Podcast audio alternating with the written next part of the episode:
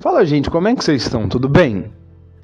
Bom dia, boa tarde, boa noite, né? Depende do horário que você está ouvindo. Porque graças a Deus nós aqui ainda mantemos a originalidade de um podcast. Até que temos um setup legal. Mas o tempo ele é mais curto, né? Porque só se você estiver em São Paulo para você me aguentar ouvir uma hora intensa comigo falando no carro. Mas eu gosto muito de podcast, né? Então, tranquilamente ouvi, ouviria. Mas se alguém fizesse uma playlist também para mim de podcasts que deveriam ser ouvidos nessa semana, que valem a pena serem ouvidos. A, a, quem estuda marketing vai saber disso, quem trabalha com marketing, na verdade. A tendência para os próximos anos, abrindo uma janelaça aqui por causa do TDAH, é que as New Lesters elas entrem com, uma, com um fator predominante e as pessoas até paguem por uma curadoria daquilo que você vai ouvir ou daquilo que você vai assistir. Então, por exemplo, sabe aquela parada de vinho? Ah, você assina e recebe tantos vinhos, tantos livros. Já pensei em vinho, né? Mas um vinho com um brim. Hum? Então, é, a tendência para os próximos anos relacionada ao marketing é isso, sabiam dessa parada? Então, por exemplo, uma, cura, uma curadoria de podcasts. E aí o cara te manda numa segunda-feira você coloca quanto tempo que você tem. Ah, eu tenho tanto tempo no trânsito, tanto tempo caminhando, ou na academia. Ah, uma hora. Aí ele te dá a opção de três podcasts curtos, um podcast longo e por aí vai. Igual Netflix, por exemplo. Quanto tempo você fica perdendo, procurando e tal, não sei o que. Né? Doideira, né, mano? Aí o cara vai, faz uma curadoria, indica os filmes que você quer assistir. Louco, né? Brasil Paralelo tem isso. Acho que custa 10 reais eles colocam filmes específicos lá. Que, que passam pela curadoria deles, pela cosmovisão política que eles têm, né? Que doideira. Nada a ver com aquilo que eu vou falar hoje. Mas é, é assim que a gente faz isso aqui acontecer, né? Bem, nada a ver. Meu aniversário tá chegando, dia 28 de setembro. E pausa para você beber água aí, pra gente se hidratar. Cara, hoje eu vou entrar num assunto de novo, mas que tá difícil é, é conversar sobre isso. Por quê? Nós, década de 80, 90, nós ninguém nos ensinou como nós lidávamos com as relações, com as amizades. Ninguém nos ensinou isso. Nós crescemos aprendendo a não impor os nossos limites. A gente talvez cresceu vendo a mãe da gente ou gritando conosco, ou com o pai, ou pai e mãe gritando. Todo mundo sem talvez o mínimo de respeito, né? Porque eu acho que quando nós entramos para a parte do grito, o respeito ele acaba, porque o grito ele se torna uma agressão. É quando você quer impor sobre alguém aquilo que você está falando no teu argumento. Ponto. Então, assim, nós temos muito problema, muito problema em impor o limite da nossa amizade, do nosso relacionamento, da nossa vida pelo outro. Então, a primeira coisa que eu preciso entender na vida é ter um discernimento do tempo que eu estou vivendo e como eu estou vivendo esse tempo.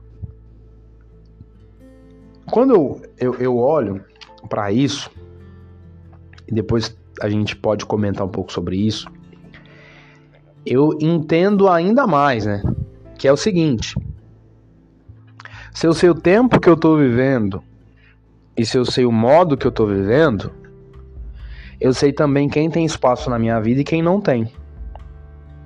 Beleza? Beleza. Ele como que eu discerno o tempo? Ou então como que eu descubro qual o tempo da minha vida? Entende algo? Vamos separar isso por estação. É muito simples. A natureza sempre vai refletir aquilo que nós somos, principalmente em relação ao tempo. Já, já que quem criou o tempo não tem tempo sobre ele, de acordo com a eternidade, então a gente precisa definir o tempo com aquilo que nós vemos, que segue em seu rumo natural. Nós temos quatro estações aí: inverno, verão, tal, tal, tal, papapá. Comece a reparar qual estação tua vida tá. Eu vou dar o meu exemplo, eu sempre dou o meu exemplo aqui. Eu vou pegar um café e já volto. Então, começa definindo qual estação sua vida tá. Ó, por exemplo, desde que eu mudei para São Paulo, eu vivi um inverno. Nossa, Deus. Vivi, vivi assim um inverno, inverno, inverno. Inverno mesmo, inverno com R. Bem, bem mineirinho ou interior. Depois, talvez eu esteja na, na, na sequência errada, na sequência errônea, né? Eu comecei a viver o outono. E eu não quero fazer separação de é, primavera, verão, outono, inverno, até porque vai dar errado, né? Mas você tá entendendo o, o, o exemplo. Por quê, cara? Aconteceu vários problemas, vários problemas, vários, vários, vários problemas. Vários, vários problemas. É... E nesses, nesses vários problemas, eu comecei a perceber que eu tava num tempo muito complicado na vida. Mas assim, muito complicado. Muito complicado. Muito, muito complicado. E beleza. Respeitei esse tempo, entendi esse tempo, me preparei para esse tempo e vivi esse tempo. A primavera ainda não chegou? Não. Mas talvez eu seja no outono. Então, quando eu começo a entender o tempo que eu tô, eu também começo a entender o que, que eu preciso fazer nesse tempo. Então, se eu tô no inverno, coincidentemente eu vou ficar mais dentro de casa, quando eu sair, eu vou sair mais protegido. Por quê? Porque tá frio. Eu tô mais vulnerável. Se eu trago para minha vida pessoal, se eu tô num tempo dolorido e difícil da minha vida, eu vou falar com menos pessoas, eu vou sair menos, eu vou ficar mais recluso, dentro de mim mesmo, procurando a mim, o sentido das coisas. É um tempo de reclusão, é um tempo de pensamento. No inverno, quando você fica em casa, a chuva cai, é, vira, vira um tempo, é um tempo sombrio. Eu moro em São Paulo e é horrível porque tem dia que você não vê o sol, semana que você não vê o sol. Tempo fechado. Sabe? Tempo fechado. Nossa, todo mundo triste. É igual uma Europa da vida. Você vai nossa, meu Deus do céu. Mas eu queria, né? Queria estar. Tá... Brincadeira, eu amo, o Brasil. Mas eu queria estar. Tá... Tempo fechado na... em Londres. Então, assim. Discernir o tempo é isso. Qual tempo da sua vida você está vivendo? Você está vivendo um tempo de reconstrução? Você está vivendo um tempo de descobertas? Você está vivendo um tempo de uma crise existencial? Eu costumo falar pro pessoal que eu bati a, cri a crise dos 30 com 25. Não bati com 30, bati com 25, 26, 26, até 27 agora que, eu completo. Por quê? É um tempo de, de descoberta. Na hora que eu tava dentro da casinha, quietinho, fechado e tal. Mas onde que eu quero chegar com isso? Quando eu começo a entender o momento que eu tô da minha vida, eu começo também a compreender quais ciclos eu continuo deixando e quais ciclos eu preciso encerrar. E aí a gente vai entrar no ponto que eu sempre falo aqui. As pessoas que você se associa, as pessoas que você anda ao lado, elas vão definir muito onde você quer chegar. Nossa! Ah, né? mas é muito clichê essa parada, é muito clichê. Mas talvez por a gente ouvir tanto, a gente não preste tanta atenção. As nossas amizades, elas vão definir muita coisa na nossa vida. Você quer um exemplo disso? É simples e muito fácil de entender o porquê alguns amigos não permaneceram na sua vida. Não é porque você falhou ou ele falhou. Não é porque aconteceu tal coisa, não. É porque um amadureceu mais rápido, o outro não amadureceu no mesmo tempo. Um foi exposto a situações mais complexas e, outros, e outro não. E aí o outro viveu o que você não viveu. E por mais que você ou ele tenha tentado te levar até o final disso, numa mesa vocês não conseguem conversar mais. Vocês tanto que, tanto que, presta atenção. Você lembra mais do passado, mas do presente e do futuro vocês não conseguem conversar igual. É por isso que é cíclico. Nós vamos atualizando as nossas, a, as nossas amizades. Ah, mas eu sou amigo de fulano por 10 anos, 15 anos, eu também sou. Inclusive um salve pro Maicon, meu parceiro, que ele talvez seja o maior exemplo que eu vou dar aqui sobre essa parada de amizade. A gente é amigo há um tempão, mas o Maicon e eu entendemos que cada um tá numa velocidade da vida e a gente continua sendo amigo. Mesmo eu não visitando ele, nem ele me visitando, né? A gente conversando pessoalmente, nem a gente mandando mensagem direto. Para homem, isso é muito mais fácil entender, porque tipo assim, o homem ele vive com a cabeça tão cheia de uma correria louca que ele não tem tempo para parar e pensar o porquê que fulano tá magoado, o porquê que tá entristecido. Eu falo, mano, meu Deus do céu, nem eu sei o que tá acontecendo na minha vida. Então, vamos, vamos lá, só, só para você entender aonde que eu vou chegar. Vamos repetir aqui. Você discerne o tempo, entende o tempo e começa a verificar os ciclos da sua vida. Qual o momento que você tá, obviamente. E o primeiro ciclo que você vai olhar é os ciclos das amizades. Esse é o primeiro, porque é esses caras eles vão definir onde você vai chegar. Ah, é, você, as cinco pessoas que você anda vão definir quem você, quem você é. Eu não acredito nessa parada.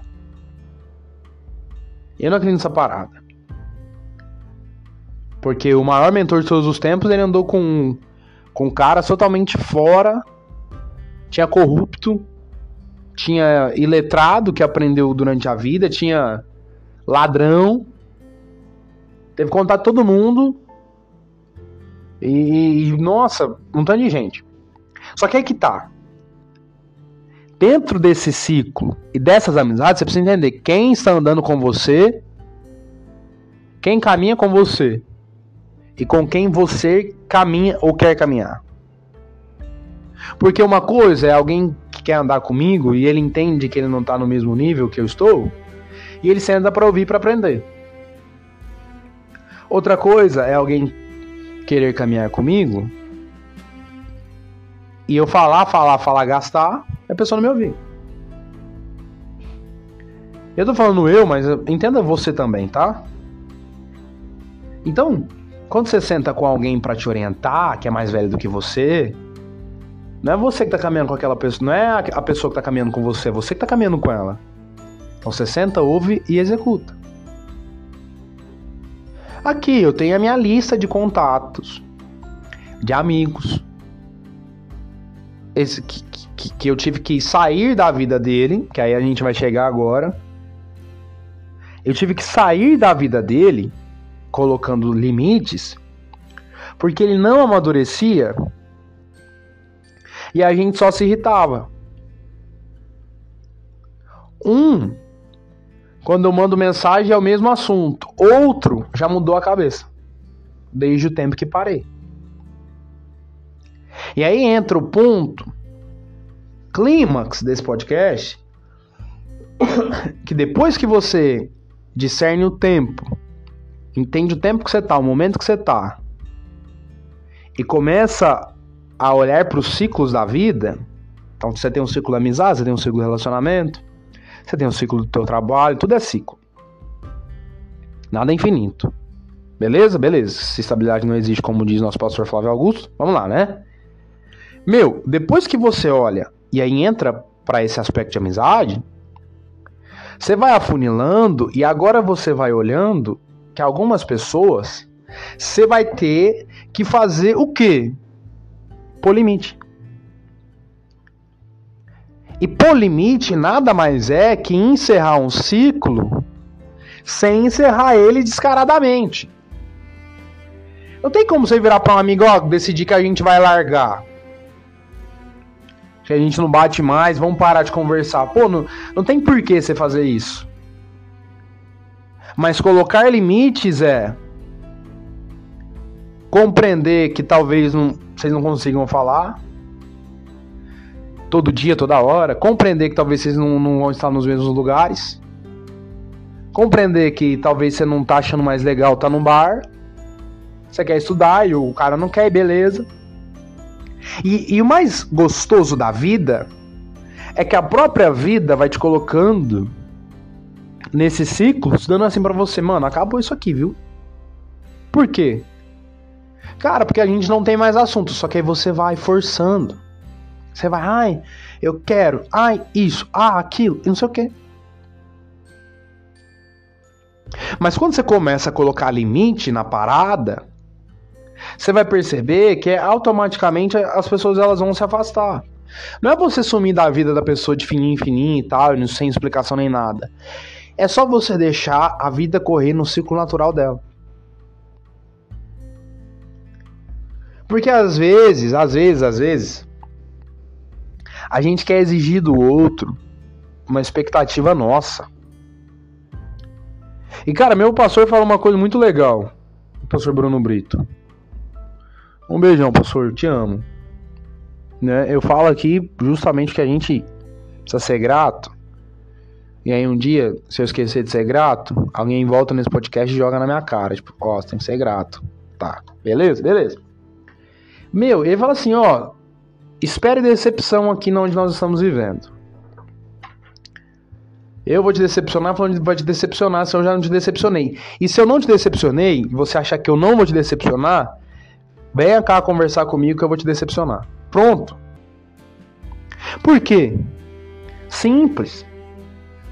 O outro coloca a expectativa dele sobre mim. Mano. E aí é uma pressão infernal, velho. E cara, não tem cabimento um trem desse. Alguém querer exigir de você um papel que não é seu. E eu vou dar exemplos claros disso aqui. Você já viu aquele amigo? Aquele amigo que, que, que ele fica eh, com a amiga e parece que os dois são, são um namorado, mas a amiga não quer o cara? E provavelmente o cara quer? Sabe o que, que é isso? Sabe o que, que é isso? É a amiga colocando sobre esse amigo um papel e uma expectativa de um namorado, que é alguém que ela quer, mas não pode ser aquele cara. É a expectativa. Se esse cara, se é você, pelo amor de Deus, você parar de conversar do nada agora, Cara, é um chilique, é um negócio. Mas não resolve. Outro exemplo, vamos, vamos de outro exemplo? No papel feminino, de duas, de duas mulheres. Natural que uma seja mais madura que a outra não. Eu conheço gente que toda amiga que chega dura três meses. Por que, que dura três meses? Porque ela coloca a expectativa dela e se frustra na outra. Porque a nossa expectativa, na maioria das vezes, é a falta em nós. Então eu jogo sobre o outro aquilo que eu tenho falta.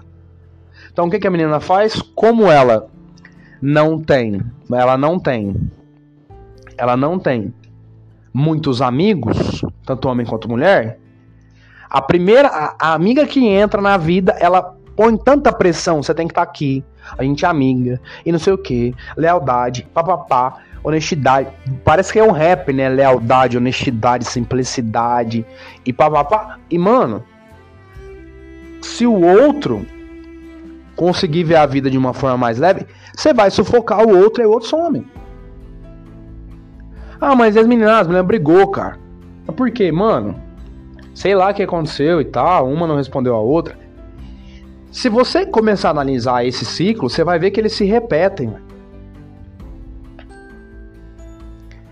Eles se repetem. Por quê? Porque por vezes a gente está exigindo do outro uma falta nossa. Eu quero do outro aquilo que falta em mim. Então, se eu sou carente, e um dia nós vamos falar o que é carência, porque tem gente que acha que carência é. é, é ai, eu, eu, eu, não. Eu não preciso disso, eu não preciso daquilo. Não, não, carência, carência tem, tem umas paradas mais profundas do que a gente imagina. Cara, se o que tem dentro de mim é só carência, eu vou achar ruim com o outro porque o outro me respondeu, porque o outro demorou para me responder, porque o outro pode encher o saco.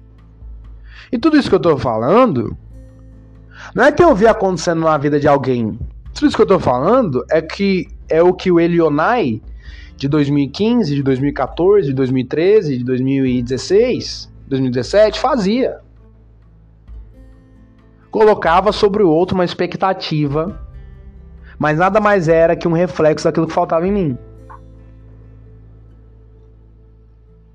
Ah, eu não tenho amigo. Cara, os amigos que eu tinha não iam suprir o nível de lealdade que eu gostaria.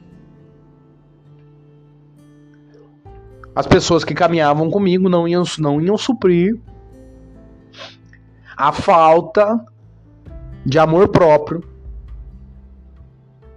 que eu tinha. Percebem? E o que que o Eleonai de 2015 fazia? Cobrava, discutia. No final, a gente termina nessa parada da expectativa que é o seguinte. Lembra que eu dei o exemplo do Maicon? O Maicon, ele entende, e por mais que ele ache ruim, que o Eleonai tá numa fase da vida tão complicada e difícil, que até hoje ele, o Eleonai não foi ver o filho dele, que já tem dois anos. Mas o Michael compreende essa parada. É um tempo, é uma parada, uma hora vai. Ok. Ah, mas não custa nada. Mas se eu abrir o, os detalhes do que, do, que, do que acontece, alguém vai falar: não, beleza, faz um pouco de sentido. Só que o mais interessante é o papel. Cara, você quer ver uma coisa que mais acontece? É tipo assim, a casamento, a fulano vai ser meu padrinho. Cara, como assim você não vai, velho? Pô, você é meu padrinho, desmarca isso, faz isso, faz aquilo outro, papapá. Mas se o cara não for, acabou a amizade. Vocês entendem? Essa parada não tem cabimento. Cara, um trem desse, assim, não tem. Não tem. Não tem, velho. O nível de, de carência que nós chegamos de exigir do outro posições. Ah, se você. Presta atenção. Ah, se você não me responder. Ah, se você não falar. Ah, se você não conversar comigo. Ah, se você não fizer isso. Ah, você não fez tal coisa. Você não serve mais. E a única coisa que eu lembro é o seguinte: as relações antes do celular, elas eram assim. A pessoa te ligava de um em um mês, te mandava carta. Te ligava pra sair, vocês saíam. Quando não dava pra sair, beleza, você não via ninguém. Mas agora não. Doideira, não é? Por que, que eu entrei nesse ponto de exigir? De exigir? É porque talvez essa seja a maior balança para você conseguir entender se o outro, se o ciclo do outro não encerrou e se você também não está fazendo que o ciclo do outro se encerre contigo. Pô, porque tem gente que é insuportável. Eu tenho uma amiga que eu gosto muito dela. Muito, nossa, eu gosto pra caramba. E, meu, ela não responde o WhatsApp, velho. Ela aparece, some, aparece. Queria ser mais próximo? Queria. Dá pra ser? Não dá. E aí? Beleza, continua igual. Por quê? Porque, escuta isso, gente resolvida consigo mesmo não dá BO pra ninguém. Não dá BO pra ninguém. O problema é que quando eu tenho falta de várias coisas, eu começo a um montão de problema, não é? Mas isso é, é papo para outro, outro trem. Outro podcast. Beleza? Então, você discerniu o tempo, você entendeu o momento que você tá. Beleza? Você analisou o ciclo. Você entrou, cara, esse é o meu ciclo de amizade. Essas são as minhas amizades. Aonde que eu tô caminhando? O que que tá acontecendo? Aí você começa a colocar limite. Cara, esse aqui vai vir só até aqui, esse aqui tá em outro tempo da vida, esse aqui eu entendo, esse aqui eu não vejo ele. Os outros começam também a se pôr limites, mas o ponto crucial é: se você começar a colocar limites porque você entendeu o ciclo, vai dar certo. Não é como que é colocar limites? Pra gente acabar e você trabalhar de boa, estudar de boa, fazer sua vida de boa. Pra gente acabar isso aqui. Ah, mas eu estou na sala de aula ouvindo seu podcast. Para, para agora. Vai aprender forma de Bhaskara. Cara, acho que o ponto crucial, acho que na, na, na grande verdade de discernir o tempo, de encerrar o ciclo, de você olhar para amizade, entender, de, de, você colocar limite, é que assim, a quantidade de respostas que você dá no WhatsApp determina limites. A quantidade de vezes que você está disponível determina os limites. A quantidade de contato, de intimidade que você tem determina limites. O quanto você coloca a pessoa pra dentro da tua casa determina limites. O problema não é quando você abre limites, o problema é quando você tem que definir o um limite e você mesmo não tem coragem de definir esse limite. Se uma pessoa mandou um áudio gigantesco de, sei lá, 5 minutos me pedindo desculpa por várias coisas. E aí no final ela falou: Ah, eu quero que a gente continue nossa amizade, não sei o que. Eu virei e falei assim: ah, A gente não é amigo. E não é mesmo. Pessoa nem conversa comigo direito.